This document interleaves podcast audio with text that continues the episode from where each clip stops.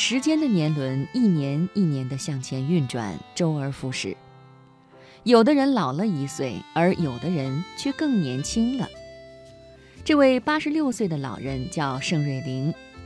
十几年前，他减肥大暴走，怒减了三十斤以后，成了高龄模特，把自己活成了一个不老的传奇。别人的八十多岁逐渐衰老，江河日下，盛瑞玲却惊人的逆生长。十几年前进入完全不熟悉的广告行业，成为高龄模特，从此一发不可收。至今已经有了四百多部作品。他说：“人生没有太晚的开始。”接下来，我们就听听他的故事。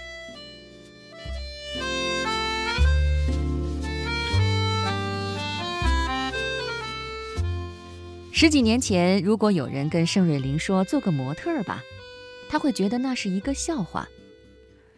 从中国矿业大学校医院退休以后，盛瑞玲不幸遭遇了一场车祸，家人心疼他，病床前好汤好水的伺候。三个月后，他康复出院，却也营养过剩，身体发福。一米五六的身高，一百二十多斤，他的身材严重变形。那段时间，盛瑞玲情绪很低沉。虽然儿子就是一位摄影师，但是他很排斥镜头，极少拍照。是啊，谁愿意看到自己一身肥肉的样子呢？更严重的是，因为太富态了，健康状况也出现了问题。几年以后，他检查出了糖尿病。减肥，他痛下决心开始节食，买来食物秤、体重秤，多一两饭都不吃。一个四川人忍痛撤下甜的、辣的、多盐重口的，顿顿清水煮白菜，饿得头晕眼花，嘴巴空虚，仍然咬紧牙关。一旁的儿子看着老妈瞎忙活，又好气又心疼，忍不住给他支了一招。因为摄影师的身份，他需要经常去杂志社递送照片。为了让老妈加强锻炼，儿子把这一光荣而艰巨的任务转交给了他。从此，盛瑞玲开始了自己的大暴走之路。为了减肥，一向不爱运动的他，每天挤公交，走很远的路。背着死沉的杂志和放大的相片，辗转于各个杂志社之间。清晨出门，过午才赶回家吃饭。中间的四五个小时，七十多岁的他一直奔波在路上。然而，即便是如此高强度的运动量，他犹嫌不够。为了更快把一身肥肉减下去，盛瑞玲甚至放弃了坐公交车，专心享受快走带来的乐趣。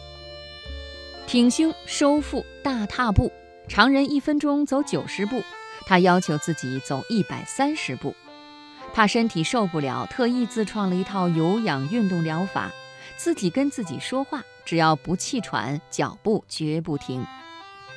北京街头车水马龙间，这位满头银丝的奶奶精神矍铄，健步如飞。几个月以后，她一称体重，嚯，瘦了三十斤。从前那位富态的老人不见了，眼前站着的是一位优雅从容的姑娘。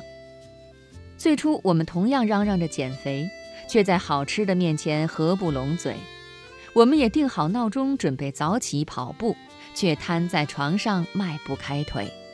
一年到头，我们还是原来的样子，别人却已经走出很远。这世上没有白走的路，每一步都是算数的。这世上的事情，只要肯用心，没有一件是太晚的。而盛瑞玲的决心远不止于此。减肥成功后，她依然没有停止奔跑于各个杂志社之间的脚步，因为她发现，在不知不觉间，她已经喜欢上了广告这个行业。退休前，盛瑞玲做医生，每天满眼里都是病人的疼痛，感觉日子是苦闷的。退休以后，在一次一次的出入杂志社的大门时，他才找到了自己真正喜欢的东西。和人闲聊时，有人夸他身材好，说你应该去做模特的。这句无意的话，在盛瑞玲心里沉下去、滚上来，让他时常不能平静。七十多岁，没有丝毫经验，也没有任何门路，凭什么去做模特？一把年纪，自己真的有能力、有精力从头开始吗？对这个行业的热爱足够自己坚持下去吗？这时的盛瑞玲和年轻时的我们一样，同样忐忑不安，同样看不到未来，同样没有信心，怀疑自己。七十岁还来得及吗？人生开始努力的时间其实没有早晚，只有有还是没有。对于未来，他准备好了，请身为摄影师的儿子帮忙拍了一套艺术照。盛瑞玲打印了很多份，装在信封里，每天去北京电影制片厂投简历。北影厂门口，他穿行在一群等戏的年轻人里，一头银发格外显眼。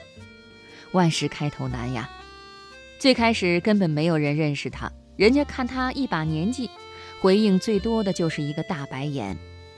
简历一封一封投出去，如泥牛入海，一点回应都没有。他不急，沉住气，就是不放手。有很多事不是看到了希望才去坚持，而是坚持了才看到希望。